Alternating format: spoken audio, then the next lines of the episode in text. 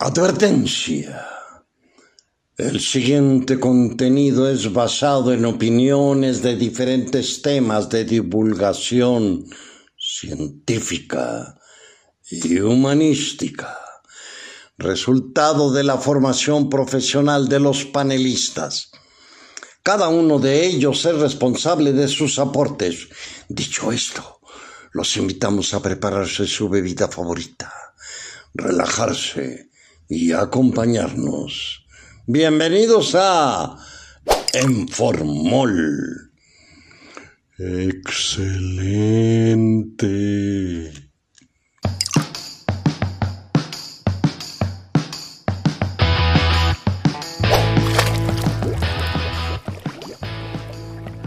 Hola mis queridos animalitos, bienvenidos a un episodio más de su podcast favorito en Formol, lugar donde como cada semana hablamos de diferentes temas como son filosofía, literatura, arqueología, historia, medicina, veterinaria, biología, etc.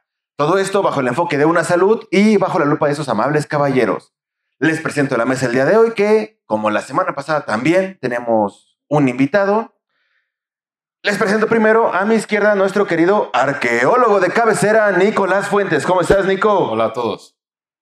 A mi derecha, extrema, al querido médico de las estrellas, nuestro adorado Vicente Gallardo. ¿Cómo estás, Vicente? Bien, bien, hermano. ¿Y tú? ¿Cómo está, bandita? Y a mi derecha, a mi derecha cercana, a nuestro querido invitado, al médico veterinario Gustavo Martínez, que lo conocerán porque tiene un canal muy famoso donde nos habla de tips para sus mascotas que se llama Gus el Vet.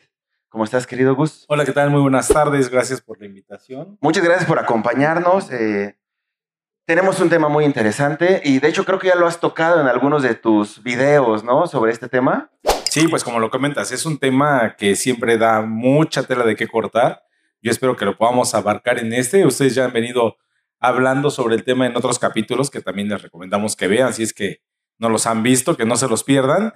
Y bueno, nada más decirles que este, pues se hizo larga la espera para esta invitación. En determinado momento lo fuimos aplazando, pero muchísimas gracias. Muy contento de estar aquí con ustedes. Sí, iba a ser de nuestros primeros invitados en los primeros capítulos, pero por una u otra razón no, no se lograba. El día de hoy, como ya vieron en la descripción, vamos a hablar de esterilización enfocada espe- específicamente a perros y gatos, obviamente, esterilización quirúrgica. Ya tocamos un poquito, no vamos a ahondar mucho sobre la historia del control poblacional porque ya entramos en ese tema. Ya lo platicamos. sí. Ya discutimos, ya nos peleamos, güey, no llegamos a ningún punto, pero si quieren ver esta discusión, está en el capítulo 16 de control poblacional. Es un buen marco eh, teórico, llamémosle, previo. para hablar de este tema. Esto ya es mucho más aterrizado, mucho más técnico, porque la gente nos los ha estado pidiendo en grupos, en las páginas, eh, y no solo en la de Informol, sino de, de manera personal, en páginas profesionales. Siempre hay esta duda. Vamos a empezar. Por Sí, favor. Los, los simples mortales queremos saber de qué se trata esto. Empecemos, por favor, Gus, dinos, ¿qué es la esterilización quirúrgica de perros y gatos? Bueno, pues como, como lo comentas, la esterilización quirúrgica es un procedimiento quirúrgico en el cual va a venir lo que es la anestesia como manejo principal y después lo que es el manejo quirúrgico en el cual eh, en las hembras es una OVH o OSH, que en el cual vamos a retirar los ovarios y el útero para que ya no vuelvan a entrar en, celo y de esta manera pues bajar todas las hormonas que me pueden este, desprender en determinado momento ciertas enfermedades. En los machos lo que vamos a hacer es retirar las gónadas, los testículos, tanto en gatos como en perros. Y bajo esta situación, exactamente es el quejido que soy yo por allá, este, vamos a nosotros en determinado momento a hacer que baje también un poco el líbido, a evitar un poco las peleas, no cambiando así su carácter, a lo mejor para cuidar o para hacer un perro, este, pues que tenga una vida totalmente normal, ¿no? Que a veces es, y lo vamos a tratar un poquito más adelante, los mitos que tiene la gente al llegar a consulta y cuando tú lo recomiendas, este, el procedimiento quirúrgico. Ok, eh, entonces en machos es retirar testículos. No hay más. Aunque hagas ruidos, güey. Ese es el No, procedimiento. Bueno, no, no, lo continúo. porque Yo tengo una pregunta ahorita que termine A ver, de una, de una vez, güey. de una Una vez. vez, una vez, es que bueno, o sea, eh, se llega, o sea, se, se castran a los machos solo porque Porque estamos aburridos. No, no, no, Ah, no, no, me refiero porque es en términos prácticos, o sea, es más fácil hacer eso que hacerle una vasectomía. Eh, no. La esterilización podemos mencionarla como o sinónimos, orquiectomía, que es el retirar los testículos, y en hembras OVH u OSH, que es ovariohisterectomía o forasalpicohisterectomía. En las hembras retiramos ambos ovarios y el útero. Ajá. En machos, en el humano se utiliza la vasectomía de forma rutinaria para el control poblacional. Sí, por alguna razón de la cual no, quere- no queremos, en la cual no queremos ahondar, este se valora el testículo en el ser humano, pero no en otras, es- es- bueno, no en otras no, especies. no, eh, es que el doctor llegó a- a- al punto que yo quería llegar, es que exacto, o sea, no es algo, eh, no es algo científico, sino es algo práctico, que, que- que- que responde a una idea, no, no a un hecho científico. ¿Sí No, entiendes? pues, bueno, A eh, nosotros nos gusta traer punto- campaneando cosas. Mira, desde el punto de vista, de vista médico, sí tiene, sí puede llegar un, un momento dado eh, a tener consecuencias.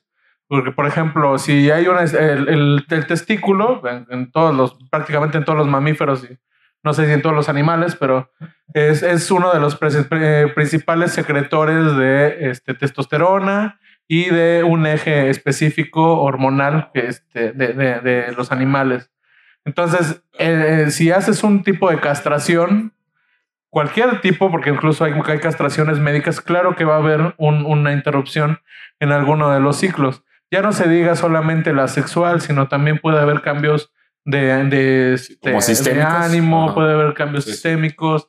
Este, como dijo ahorita el doctor, este, si baja la libido, también a veces ganan, eh, bajan las ganas de, por ejemplo, hacer ejercicio, de actividad física. De, entonces, todo eso les pasa, por ejemplo, a los pacientes que a lo mejor por una razón médica como el- lo que es el cáncer, se les tuvo que hacer un- una, se les tuvo que retirar los testículos o u otros tipos de cáncer que por ejemplo son medicamentos que son, se llama castración química. Entonces, de que tiene, de que tiene este, eh, consecuencias, sí las tienen, pero pues obviamente, y en alguno de los capítulos ya lo platicamos, el simple hecho de que no sea una entidad legal algún otro, sí, sí. otro tipo de animalito, Algo igual a nosotros. ¿no? este, ¿no? no son, digamos, Pero los no mismos solo derechos. eso, o sea, en animales no hacemos vasectomía porque tenemos muchas ventajas por las cuales hacemos una orquiectomía, hablando específicamente del macho. Y de hecho, pasemos al siguiente punto, que son ventajas y desventajas. En el macho tenemos la ventaja de uno, control poblacional, que de por sí ya hay muchos animales en la calle, y hablando que esterilizar un macho es mucho más eficiente que esterilizar hembras, tanto en materiales, que es más rápido, más sencillo, con menos material, como en número de camadas, porque un macho puede preñar muchas hembras y una hembra solamente en un celo queda gestante una ocasión. Entonces siempre es más efectivo esterilizar machos por cuestiones de control poblacional, pero aparte en salud, a la salud del, del individuo que estamos esterilizando va a mejorar porque se alarga su eh, calidad de vida, Ajá. tenemos di- disminución en los problemas dermatológicos, en problemas endocrinológicos, en problemas tumorales, en problemas conductuales como la agresividad, como el andar marcando territorio. Wow. Todo esto disminuye. Y si hacemos las últimas, todo esto que mencioné, los problemas que, que prevenimos, conductuales y de salud, van enfocados a las hormonas. Y como ya lo dijo Vicente, los testículos son el principal órgano donde se produce testosterona. Los retiramos y evitamos este estímulo de testosterona. Si hacemos la vasectomía, la testosterona sigue. Entonces, sí hay control poblacional, pero no tenemos las ventajas de salud que tenemos con una orquiectomía. Ya, ya. Ese es el porqué. Así es. Y lo mismo en las hembras, y lo mismo en las hembras. En, en mujeres es, es- se liga, ¿no? Es una... En mujeres es un poquito diferente, particularmente en, en- en los seres humanos, porque eh, a altos niveles de estrógeno y altos niveles de progesterona eh, son factores protectores. ¿Qué, qué, qué quiere decir eso? Que en un momento dado, durante todo el periodo en que la mujer es fértil, si se han fijado, tienen, eh, eh, excepto en algunas enfermedades como muy específicas, pero este, tiene factor protector, por ejemplo, de, de, este, por enfermedades del corazón, tiene factor protector este, de- en, en algunos cánceres, etcétera, el hecho de que tengan ovarios. Pero en el momento en que eh, por alguna razón se retiran o cuando ya tienen eh, este, el climaterio, cuando ya, ya este, viene la menopausia, pues, En ese, en ese sentido, digamos que los riesgos cardiovasculares, o sea, del corazón, etcétera, neurológicos, se empatan con las del ser humano. Pero todo el tiempo que, es, que, una mujer vive en su edad fértil, tiene cierto factor protector. Me parece que no así en los, en los este, particularmente en los perros. Yo he escuchado que, por ejemplo, este, eh, muchas veces, y dependiendo del cáncer, pero por ejemplo puede ser un factor, eh, los ovarios pueden ser un factor protector para ciertos tipos de cáncer de mama, no todos, porque son cánceres de, cánceres de mama que están, son hormonodependientes, pero sí en algunos. Entonces, por eso es que se tiene que tipificar qué tipo de cáncer es. Ahora, me parece que los animalitos es diferente. No sé si me puedan Claro que sí. Eh, definitivamente es diferente el ciclo estral de, de, una mujer, como lo menciona el doctor Gallardo, al ciclo estral de, de, una, este, de un perro hembra, en el cual ella va a estar generalmente seis meses, a lo, mejor sin actividad hormonal, va a entrar en una actividad hormonal. Y aquí que algo que es importante y que a veces este, no se logra entender los, los, este, los tutores de, de, los, de los perros y de los gatos, es que, por ejemplo, cuando ellos están eh, sangrando y que se dice que están en celo, es el momento en que se están preparando para una ovulación, ¿no? Desde ahí ya tenemos un cambio totalmente diferente, haciendo la analogía con, con los humanos. Y esto quiere decir también que muchas veces ellos pueden tener pseudogestación y que esta pseudogestación va a hacer que su cuerpo tenga todos los cambios fisiológicos como si estuviera gestante. Y al tener todos esos cambios fisiológicos, como lo comenta el doctor Gallardo, pues lo que está teniendo es una estimulación a la glándula mamaria que a final de cuentas nos está dando la predisposición de aumentar la probabilidad de que tenga cáncer. Y después nosotros, al no tener una eh, esterilización electiva temprana, pues estamos dando esa probabilidad de que desarrolle cáncer. ¿Y qué es lo que sucede? Que va a llegar al consultorio a los 8 o 10 años con tumores en glándula mamaria, tenemos que hacer una mastectomía eh, radical bilateral que nos ha tocado, doctor Manuel, y después esterilizar. O sea, al mismo tiempo hacer las dos Se cirugías pa- para hacerlo. Entonces, de todos modos, este, una gran ventaja y es algo que pues en el consultorio se, se maneja o trato de manejar es dentro de su calendario de vacunación o de medicina preventiva. O sea, me llevan un cachorro de dos meses para, para darle su calendario, para su primera revisión y todo. Ya estoy hablando de la importancia de la esterilización. Porque de verdad que si no es conmigo, va a ser con el médico de enfrente o con el de la otra colonia, pero tarde o temprano van a terminar esterilizando y qué mejor que sea de una manera temprana y oportuna y no tener esas apuraciones tanto económicas porque a lo mejor no estamos preparados para una cirugía de esa magnitud y que va a ser de urgencia y también con mayores riesgos porque no es lo mismo hacer la esterilización a nuestro perro de seis meses que a nuestro perro de 10, 11 años, ¿no? Así es. eh, y precisamente hablando y específicamente de las hembras, y muy puntual, las ventajas son una ovaristerectomía, que es retirar ovarios y útero, o también se le conoce como oforosalpingo histerectomía o, o SH. Retiramos los ovarios para que no haya producción o en este caso estímulo estrogénico, porque predispone a problemas como mencionaron ya los doctores, tumores de glándulas mamarias, biómetra, que es un engrosamiento del útero y después se llena de pus, y también problemas dermatológicos, problemas inclusive eh, de quistes, eh, de celos irregulares, etcétera. Y todo esto se previene esterilizando. Porque si no, como ya bien mencionó Gustavo, van a regresar al consultorio y les aseguro que con este problema, eh, las hembras que cumplan 10 años van a tener algún problema relacionado que se va a tener que esterilizar. De todas formas, es mejor hacerlo cuando está jovencita. Ahora, ya mencionamos muchas ventajas, muy bonito todo. ¿Hay desventajas, Gus? Este, creo, creo yo, y de las principales desventajas, llama, llamándole desventajas, entre comillas, de la esterilización, también lo veo de esa manera, pues a veces podría ser el, el sobrepeso, ¿no? Que se puede llegar este, a dar. Eh, sí, yo lo he visto, por ejemplo, a lo mejor, y, bueno, no sé, yo en, en, mi caso no lo tengo así documentado, pero sí lo he visto con, con mis pacientes, que a lo mejor de cada 200 una es la, la perra que puede llegar a subir de peso. Y, y, yo lo he notado más en perras, déjame decirte, que en machos. En machos yo los he, los he visto que se han mantenido pues de una manera normal, diciéndole a los, este, a los tutores que los responsables de la nutrición, de la alimentación y de llegar a tener un sobrepeso pues somos exactamente nosotros al no acudir a consulta oportunamente, ver qué tipo de alimentación podemos dar y qué podemos y no podemos estar ofreciendo de premios, porque también es bien cierto que nosotros podemos tener a nuestros pacientes no esterilizados, pues con ese tipo de problemas, ¿no? Tanto en gatos como en, perros. Sí, y coincido. La, la principal desventaja, a mi parecer, son dos. Una, sí, el sobrepeso, pero si hay una predisposición, obviamente, al disminuir los niveles de testosterona y de estrógeno, tanto por la, la formación de estas hormonas que son a base de colesterol, como por la disminución de actividad que bien mencionaba Vicente. O baja mucho la actividad de, los animales.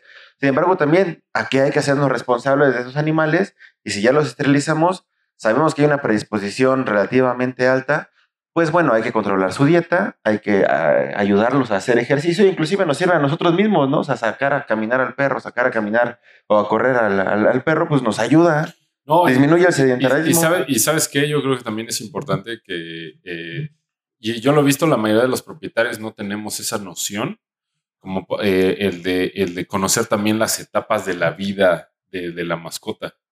O sea, no solo es tenerla ahora, sino en algún momento va a envejecer, va a madurar, va a envejecer. Y entonces como que hay que tener en cuenta cuáles son todas las, estas, cosas, estas intervenciones que hay que hacer durante el periodo de vida del animal para darle una buena calidad de vida, ¿no?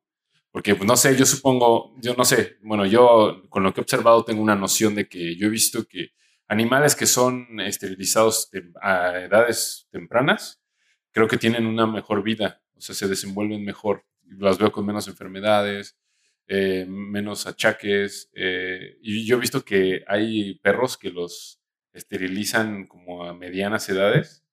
Yo los he visto que desarrollan más este tipo de problemas de los que ustedes están hablando. No sé, no sé, yo no sé. Lo que yo he visto de todos, las mascotas que he tenido, los perros de, de muchos amigos. O sea, yo lo veo, siempre fueron más o menos las mismas cosas. Y esto es porque ignoramos que el ciclo de la vida del animal, ¿no? O sea, que... Es el ciclo. No, no, no, es en serio. Yo creo que en eso sí hay que educarnos.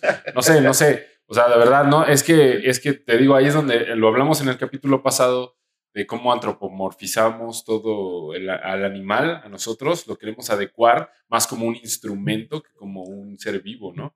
Y, y entonces eso tiene, crea ciertas relaciones que nosotros tenemos que cobrar conciencia para que, para que, pues, no, digo, no sea un objeto, Ahora, hace un momento hice un comentario, pero quisiera yo que quedara como bien establecido. En los seres humanos, por ejemplo, tener ovarios, les comento, es un factor protector este, para, sobre todo, enfermedades del corazón y de los vasos sanguíneos. o sea, si me Entonces- pongo varios, se me va, voy a tener problemas de corazón. ¿Te has enfermado del corazón hasta ahorita? Ah, bueno. Gracias a tus ovarios. Ok. No, este, me, me refiero a que, eh, digo, volve- volvemos a lo mismo, o sea, son, son factores protectores. Por ejemplo, una, una mujer en su edad fértil eh, tiene un factor protector contra la osteoporosis, por ejemplo. Ok, sí, ¿no? sí, no, claro.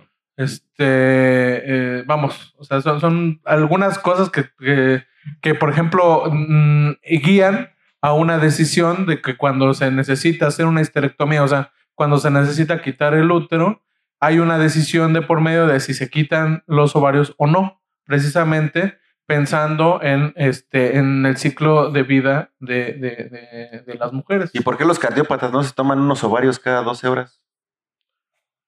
Oh, No, son las hormonas. que existe la enfermedad por priones. Sí, El próximo capítulo. No, bueno, pero bueno, exactamente es lo que yo digo. O sea, bueno, ¿por qué no aplicamos ese mismo modelo a los animales ahora que ya son una parte importante de nuestra vida? ¿Por qué no es darles? que sí está, güey. Solamente que no. la gente no sabe. es que precisamente para hacemos es, Bueno, para es que ahí sí yo me quiero clavar porque yo la verdad es que si te das cuenta es una cuestión de se está convirtiendo en un bien de consumo. No, o sea, mucha gente olvida, Vive el consumismo. olvida, olvida, olvida. Por cierto, tenemos tazas en venta y tenemos playeras Personalizadas. Este, consuman, por favor. Están buenísimas. Esto sí Personalizadas. consuman. ¿no? Este, me, me- me gustaría Ajá. retomar nada más eh, un, un comentario que hizo nuestro querido antropólogo. El, el que él dice es que yo no sé, yo desconozco y Ajá. no sé, ¿tú qué opinas, Manuel? Muchos de los, este, ahora, eh, eh, ya no son propietarios, ¿no? O sea, muchos de los tutores, Tutores. que hoy, hoy en día llegan a, a nuestro consultorio, así llegan.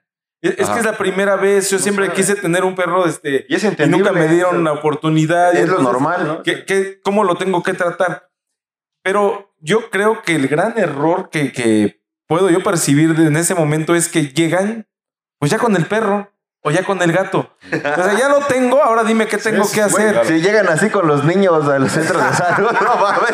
La verdad, sí. Pero, pero bueno, ¿Quiere que Eso es, es verdad. Sí, No tiene razón. Bueno, bueno, bueno, pero ya que- Es- Esto salió de mí, se No. sigue moviendo. Ahora, ¿qué le hago? No Ahora veo qué. fallas en su lógica. Pe- Pero bueno, yo creo que aquí, eh, hablando de esta parte en la que nosotros lo que pretendemos e- es, llegar a toda esa población y educar, eh, siempre he tenido una, una situación y, y no sé, a lo mejor se escucha raro, pero yo creo que la primer consulta con el médico veterinario es sin perro y sin gato. Oye, la responsabilidad ¿Qué que me voy a aventar, sí puedo, porque de verdad el tener en la actualidad un perro o un gato también es un lujo. O sea, eso es un lujo que afortunadamente este, nos vamos a ir de fiesta y lo podemos dejar encerrado y no pasó nada. Al niño, pues lo tienes que dejar este, ahí con la abuela o encargado. Pero eh, la verdad es que alimentación, cuidados veterinarios, eh, toda esta medicina preventiva que, que venimos hablando, sí es un gasto fuerte y que debe de estar considerado como un gasto ya dentro de nuestra lista mensualmente, Sí, porque hoy no puedes decir, oye, no le voy a dar de comer al perro o, o no lo voy a llevar a su vacuna. A lo mejor la podemos retrasar un poco, pero la cirugía, como lo comentabas, no la vamos a estar haciendo a los cinco años, cuando ya es un volado si va a tener o no este, un problema de cáncer de glándula mamaria. Entonces, yo creo que sí es muy importante eh, al momento de adquirir o, y digo adquirir, ya sea comprado por adopción o regalado, porque yo también estoy aceptando esta responsabilidad. O sea, si a mí me lo están regalando, oye, de verdad, no estoy yo en este momento apto para una responsabilidad de este tamaño que va a ser por muchos, muchos años y que como ustedes lo trataron en su, en su tema de abandono, pues es donde terminan muchas veces en la ¿Y, calle. y- ¿no? y cuál crees que sea el canal correcto para llegar a ese punto, para ya atrapar a, a la gente antes de que vaya y compre el perro? O sea, que vean ¿cómo, cómo- no, pero, pero por eso no, no me refiero, o sea, de tú cómo lo ves en a- Compartan, a, compartan. a nivel sociedad, ¿cómo puedes incentivar eso? ¿Cómo puedes a que alguien antes, o sea, quiero tener un perro y que lo siguiente sea decir, no, bueno, tengo que ver si puedo tener un perro? Pero es que, a No. perdón, pero a nivel sociedad, pues es lo mismo que, que, que las campañas de planificación familiar, güey. O sea, mil veces se han hecho. Mira, yo creo que sí tiene que ver con, con redes de educación social, porque, Exacto. o sea, todo, todo viene desde, desde la familia. Sí tiene que ver con comunicación, sí tiene que ver con cambios de paradigmas, pero básicamente es lo mismo. O sea, lo que tú estás proponiendo Ajá. o sea, es, es lo mismo que proponen las campañas de planificación familiar. Y que no lo O sea, han logrado. Que realmente tú quieras decidir o no decidir si puedes o tienes la posibilidad de mantener un chamaco, no de que quieras, sino que puedas mantener un chamaco o en un momento dado en tu, No, en sí, tu, es que en tu esas vida. enseñan en la familia, en la escuela. puta, sí. Es que, o sea, Eh, estás no, es ¿eh? cultural. Es, es cultural. ¿eh? Exactamente. Es exactamente, es una cuestión es cultural. cultural. Por ejemplo, eh, que- quería yo terminar el, el- el- el- el comentario de ese ratito de los ovarios, eh, enfocándome, por ejemplo, en los testículos. Ah. O sea, realmente al, al- a los, al, al varón, al, al- al ser humano masculino, pues para lo único que le sirven los testículos es para procrear. Sí, sí, este, También para airearse. sí, este, funciona o tiene, tiene ciertos este, niveles de, de- también de, de estrógenos, porque pues estamos Para hechos de lo mismo. Ajá. Pero, este, por ejemplo, si tú castras o si tú esterilizas a un ser humano, este, un, ma- un ser humano masculino, eh, de repente ya no va a poder tener erección, muy probable, eh, ya no va a ten- ya no va a haber espermatozoides, entonces ya no va a poder tener hijos, o sea, se va a quedar, estéril. Y, y entonces sí tiene como un, eh, el uso es como muy específico y tiene, y, y una castración puede tener este, otras consecuencias, pero la verdad es que eh, en, el caso de las mujeres, pues es más favorable que todavía conserven sus gónadas que en el caso de, de los hombres, sí es como muy, o sea, sí es un- una cuestión como muy específica del ser humano. Pues sí, pero nunca van a saber lo que es rascarse los ovarios. Eso no les va a quitar el estrés. Y de nosotros, sí. Bueno, Amén, pero y, entonces, bueno, yo regreso a la pregunta. que no me- ¿Cómo, ¿Cómo podemos empezar a, a cambiar eso? Pues lo, lo mejor para empezar, pues la educación debería de venir de verdad desde, desde el kinder, desde tomar conciencia que son seres vivos, que van a depender de nosotros y que no son un juguete, no son un regalo de, reyes, no son un regalo para la novia, por lo que nosotros estamos este, contemplando. O sea, es un ser vivo que va a depender totalmente de nosotros. Los gastos que va a implicar. Y aquí una situación que, eh, que es ciertamente cultural y desgraciadamente lo podemos ver, eh, eh, pasearnos en, en colonias fifís. Muchas veces lo que nosotros podemos ver es que traen perros este, de raza única, mestizos, como les quieran llamar, y que tienen una calidad de vida de verdad muy bien. O sea, yo quisiera ser ese perro que llevan ahí paseando y vivir como, como rey. Pero cuando nos vamos nosotros a, a- a otro tipo de, de comunidades, de entornos sociales, podemos ver que quizá ese, esa falta de pertenencias o esa, esas carencias las quiere llenar la gente con la pertenencia de animales, ¿no? O sea, yo tengo 10, 11 perros y entonces en determinado momento eso lo que puede hacer es este, pues no atenderlos, que vayan, que se encuentren en la calle, que no me importe su salud y si se muere, pues no pasa nada, o sea, ya me regalarán otro o fíjate que estoy festejando porque mi perrita este, tuvo cachorros y es así, pues, ¿quién los quiere? Entonces, no le están dando la importancia a la vida como tal, porque no deja de ser un ser vivo y deberemos de respetarlo como tal, ¿no? Yo lo veo complejo. Yo creo que depende de cada profesión y, y- y del sistema de salud en general. El sistema de salud actualmente está roto. eh, no hay una buena educación para la salud. O sea, tú pides que se sepa las edades de los perros, las vacunas de los perros, todo esto. Las personas que ya saben qué vacuna se debe aplicar a un niño o un- a un adulto. O sea, en general se desconoce mucho sobre salud, güey, inclusive humana, pues menos lo vamos a conocer. No de- es de no es otras grosería, pero hay médicos que no se saben el, el esquema de vacunación. Bueno, y tenemos la otra. O sea, ¿cuántas veces, por ejemplo, yo he visto y, y- y trabajando así como tú lo dices en, en ambos lados, ¿no? En, en la salud pública como tal y en la práctica privada, hemos visto que muchas veces tienen más presente el carnet del perro que el del niño. también, Llega- ¿no? llega- No llega me dejarás pasar. mentir en, en ese sentido, Sí. ¿no? Sí, Sí. pero pues bueno, lo único que nos queda, a mi parecer, es hacer nuestros, es- nuestro mejor esfuerzo. Este es un esfuerzo por hacer divulgación de ciencia en salud, eh, que la gente aprenda un poquito o que a la que le interese escuche hablar a, a profesionistas sobre el tema. Y pues bueno, regresando al tema de esterilizaciones, ¿nos podría decir cuándo es la mejor edad para esterilizar un perro? La, la mejor gato. edad, la mejor edad que podemos llegar a tener eh, y que manejamos generalmente es a partir de los seis meses, antes de los seis meses, cinco meses podría ser lo más exacto. ¿Para qué? Lo, lo que nosotros no queremos es que entre en su primer celo, por lo que ya comentábamos, que no haya este estímulo hormonal que me pueda llegar a aumentar la probabilidad de que pudiera tener cáncer. Y en los machos, bueno, pues que no entren como que a esa etapa de la pubertad en la cual ya secretaron testosterona y pues así ya les marca que soy macho y ya ando marcando todo en la calle. Eh, eh, a mí en lo particular, la verdad es que para mí las hembras son una hermosura porque las Chulada. puedes sacar, no andan marcando, eh, es- no, o sea, una vez esterilizadas no sacan sangre, o sea, están hermosas y el macho te anda orinando a veces cuando no se esteriliza a buena edad ahí hasta la cama, ¿no? Porque quiere marcar su territorio y entonces ahí te voy yo, porque aquí el que manda soy yo y bueno, ahí estamos en competencia. Realmente eso es en cuanto a edades. eh, se tienen estudios que una esterilización temprana y en países de primer mundo a veces lo que hacen es que los tienen muy regulados y se esteriliza desde a la entrega de- del cachorro ya va esterilizado para que no se dé este tipo de, de reproducción indiscriminada por parte de los, de los propietarios, hablando, hablando de esto. Entonces, en general, a los seis meses es recomendable Entre cinco o esterilizar. seis meses es la mejor. Digo, hay un poquito de discusión, ¿no? Sobre todo con los colegas que nos lleguen a ver, los médicos veterinarios. Por ahí hay algunos artículos, sobre todo en gatos, de esterilización temprana, que habla de los dos, tres meses.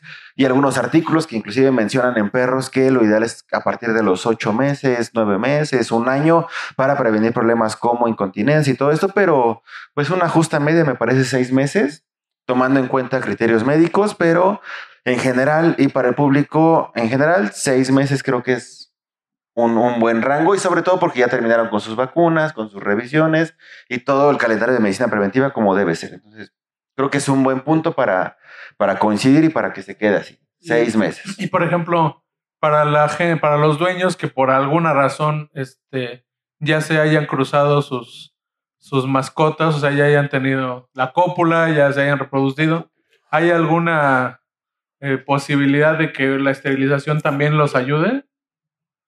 O sea, la, la pregunta es, si ya tuvieron, por ejemplo, una camada, pero bueno, por ahí... ¿Estás hablando de aborto? No. Ah. Estoy hablando de que si ya tuvieron una camada, pero este decido esterilizarlo, ¿sí les va a ayudar o no les va a ayudar? Sí, definitivamente sí les va a ayudar, porque nosotros mientras más tiempo estemos dejando correr o mientras más se los tenga esa, esa perra, pues va a tener mayor predisposición, porque van a seguir los estímulos cada seis meses, cada seis meses, cada seis meses, y bueno, estamos hablando de cada seis meses, pero de igual manera puede ser cada cuatro, cada ocho, igual cada año, o sea, no es algo que esté totalmente establecido, estamos hablando de seres vivos y que cada uno puede responder de diferente manera, pero pues siempre son como que los promedios que se tienen. Y sobre todo porque el control poblacional en ellos no existe una pastilla al día siguiente, ni existe No, no, no. tratamientos. O sea, sí puede haber algunos tratamientos hormonales, pero influye o incluyen algunos otros riesgos. Entonces, lo ideal sí es esterilizar. Este- Sí, o sea, la, la pregunta era también enfocada en que, por ejemplo, la gente que, que rescata animales y que de repente tienen la duda, ¿no? O sea, ya rescataron a, a su animal y,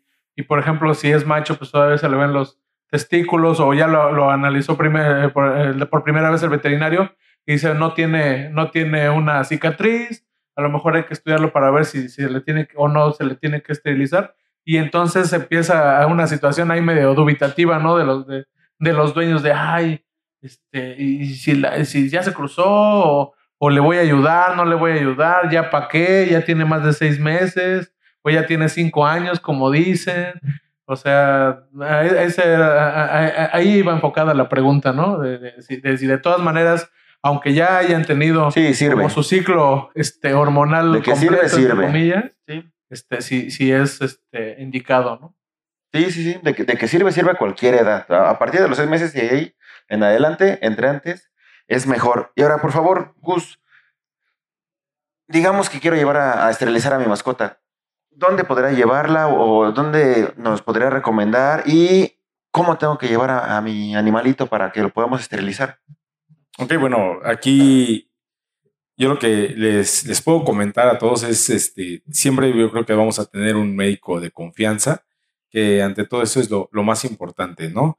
Ya sea en el consultorio que se encuentra en la colonia, en el hospital que se encuentra establecido o muy cerca o con el que ya tengo yo la confianza de hacerlo. También hay las instituciones de salud, las cuales les puedo decir que el procedimiento que se realiza pues es lo único que hacen. Entonces realmente yo considero que lo hacen bien porque lo hacen diario y hacen muchas al día. Entonces la práctica que se tiene por parte de las instituciones de salud pública pues es mucha, ¿no? Definitivamente va a variar a lo mejor lo que sería la atención y no tanto médica, sino posquirúrgica en determinado momento o de interacción con el, con el tutor en este momento. ¿Por qué? Pues por la demanda, por no tener una sala de recuperación, por no tener esto, pero bueno, la verdad es que la que ustedes elijan con su médico de cabecera, con una institución de salud, pues las, las opciones las tenemos. Algo que es muy importante es, como les decía, tomar en cuenta que todo esto siempre va a implicar gastos y también va a implicar riesgos. Esto es muy importante y creo que nosotros como médicos lo sabemos. Eh, el riesgo de hacer un procedimiento empezando anestésico, así se tengan todos los estudios del mundo mundial, como se dice, siempre va a implicar un riesgo. Y el que hagamos un procedimiento quirúrgico, así sea el que el más sencillo, el no va a pasar nada, o sea, siempre tenemos el riesgo de tener un evento adverso durante el procedimiento quirúrgico y que uno como médico, pues lo menos que quiere es tener este tipo de eventualidades. Porque uno, yo creo que lo, peor que puede decir uno como médico es dar esa mala noticia y, y decir que, que pues en determinado momento ese paciente no pudo sobrevivir, no pudo estar bien o poder tener una complicación, pero en general, y en lo que yo he visto durante el procedimiento de orquectomía o de ofrongo, este, de ofrosalpingoesterectomía, eh, es de una u otra manera, al ser un procedimiento que se tiene este, con mucha práctica, pues eso nos ayuda a tener este gran éxito en los procedimientos. Entonces, eh, no podemos decir, eh, diciendo esta parte de las de los costos, que podría ser un impedimento para procurar la salud de nuestros perros y de nuestros gatos. Tenemos un abanico de opciones para poder realizar el procedimiento quirúrgico. Y, por ejemplo, ¿consideras que es muchísimo el trauma de, un, de este, un paciente posquirúrgico? O sea, me refiero a, a riesgo-beneficio, ¿no? Este, porque alguna vez escuché que, que ponían en duda un poco la, la, cuestión de la esterilización porque este, no le querían, no querían someter a esta, este evento traumático a sus mascotas.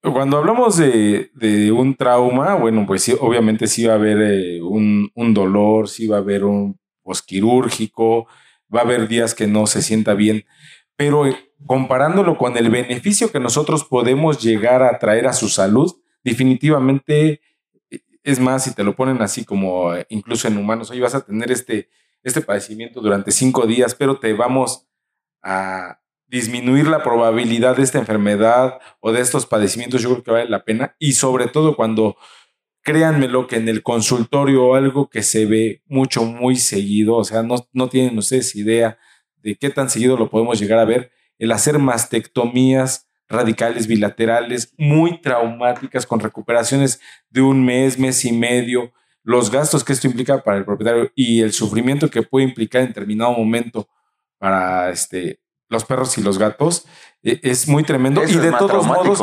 terminamos haciendo la esterilización porque son generalmente dependientes de hormonas. Pues Entonces, eh, creo que vale mucho la pena que lo consideren como un punto más de medicina preventiva. Muy bien, entonces Primera recomendación, ¿dónde esterilizar? Con su médico veterinario de confianza. Si no, hay instancias gubernamentales que tienen ventajas, desventajas. Y bueno, las indicaciones ya se las darán su médico en general. Perros y gatos mayores de seis meses, eh, lo más jóvenes posibles, que estén completamente sanos, hablando de una cirugía eh, electiva. electiva. Y de preferencia con todos sus estudios, con sus revisiones previas, etcétera. Entonces, esa es nuestra mejor recomendación. Si quieren alguna recomendación específica, pues bueno, mándenos mensajito, coméntenos aquí en el video. Y ahora, para concluir, algunos mitos que hayas escuchado que quieras derrumbar aquí en, en este honorable podcast. Claro que sí, el principal mito que yo he escuchado y desgraciadamente lo, bueno, eso es lo que me refieren muchas veces este, los tutores es que un médico me dijo que tenía que tener una camada antes de salir. Ese es el principal Eso es mito falso que yo me he encontrado falso totalmente. Ya creo que ya está más que respondido con, con lo que hemos venido platicando, pero de verdad no es necesario que tengan este, ninguna camada. El otro, el otro que me, por lo que comentábamos de los testículos, hay esta parte y me ha tocado mucho, sobre todo las las señoras llegan y dicen, es que yo quiero esterilizar al macho, pero mi esposo no quiere, ¿no? y es precisamente porque vemos un reflejo, o sea, cómo el perro macho va a andar sin bolitas caminando por la calle. Pues cuando realmente yo nunca he visto, o no sé si ustedes, cuando salen a, pasear a sus perros, que voltee su perro y diga, ay, ese perro no tiene huevitos, o sea, realmente no pasa eso. Yo creo que más bien el dueño es el que debería andar sin huevitos. Exactamente. Se iban a dar cuenta, ya no los tiene, por eso no los quiere perder. Sí, sí. y muy, muy comunes, ¿no? Estos mitos eh, creo que están muy arraigados.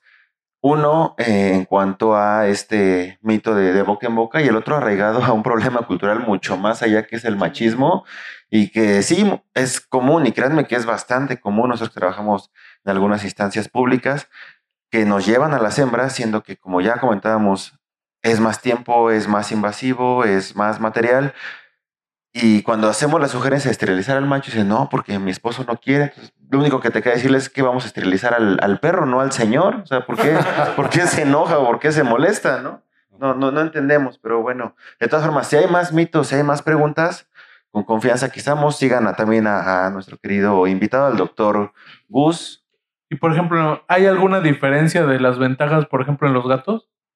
¿O son exactamente las mismas, mismas indicaciones, etcétera? Eh, En gatos, este, una de las ventajas que yo he visto, y esto también es algo cuando decíamos que bajan los niveles de testosterona, el gato macho tiende mucho a salirse a buscar a la hembra.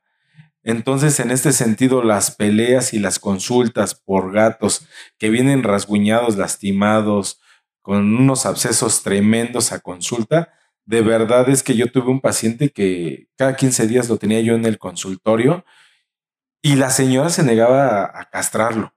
Rocky se llamaba. El, el- el día, el día que, que se castró, créanme que de verdad bajó totalmente la incidencia de tener estas consultas. Creo que hoy me arrepiento de no tener ya esas consultas cada 15 días, pero a él le sirvió muchísimo. Entonces eso es lo que yo puedo ver más en gatos porque tienden más, ustedes ya tuvieron su tema de gatos que me pareció mucho, muy interesante, en el cual muchas veces o muchas personas los consideran que se pueden salir.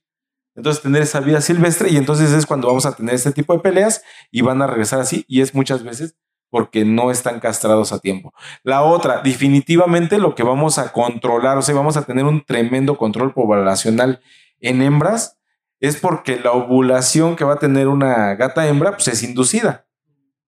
Entonces ahí sí ya, este, gata hembra que en determinado momento este, tuvo sus relaciones con un gato, pues va a quedar gestante automáticamente. ¿no?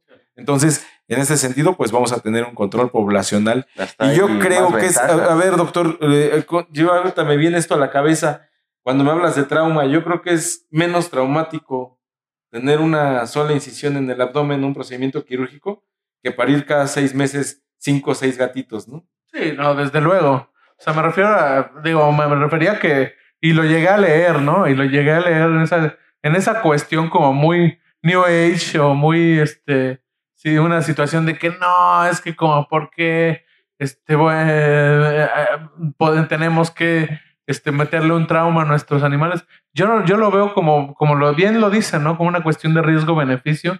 Y es más traumático, este, tratarlos por una enfermedad que, que, que, que puede, que pudo haber que, que ha sido causada por cuestiones hormonales que, nada más una, un- una cirugía, ¿no? Entonces, y por ejemplo, eh, perdón por las preguntas, pero yo también las he escuchado, ¿no? Y, y este, este, esta noche es de ustedes. ¿Qué hay de cierto cuando dicen que, por ejemplo, los, los perros machos se, se vuelven más tranquilos o más mansos, pero las hembras se vuelven más bravas después de la cirugía? Eso también lo he escuchado, ¿no? Eh, los machos sí. O sea, sí baja la agresividad precisamente por el estímulo de testosterona. En hembras no disminuye la agresividad. O sea, puede llegar a haber esa confusión, que hay una perra hembra que es agresiva. Al esterilizarla, realmente la reducción de la agresividad no disminuye, se queda igual.